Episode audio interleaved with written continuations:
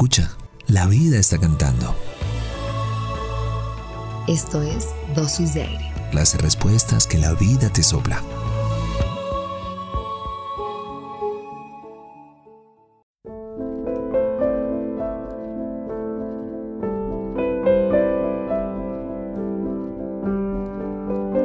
Mario Benedetti era un convencido de pensar la juventud como un centro vital.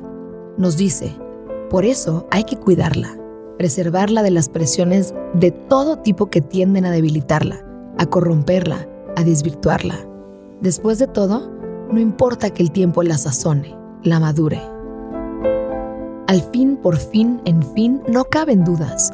La belleza se aleja y uno queda solo como una flecha que roe el blanco dejó melancolías en la puerta, un azar miserable en la ventana y el nombre Salvador que nunca llega. Solo perdura el corazón con canas, cansado de latir en las promesas, estirpe de los sueños que hacen cielo, cielo de los amores a la espera, canas que son del alma amenazada, soplo que sobrevive a duras penas, recuento inútil de estaciones locas, donde ya se borró la primavera.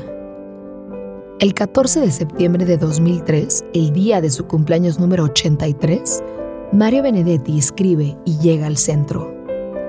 Soy un poeta viejo y un viejo poeta que en lugar de pensar, como muchos de los de mi generación, que los viejos somos sabios, me pregunto, cada día que pasa, si el mundo no estará así, porque no les dejamos lugar a los jóvenes.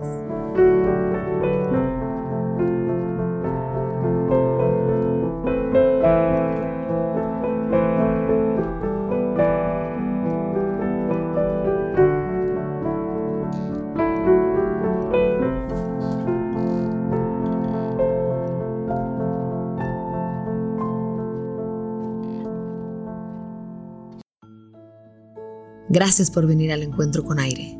Soy Marión Cortina. Y yo soy Alex Pinilla. Esto es Dosis de Aire.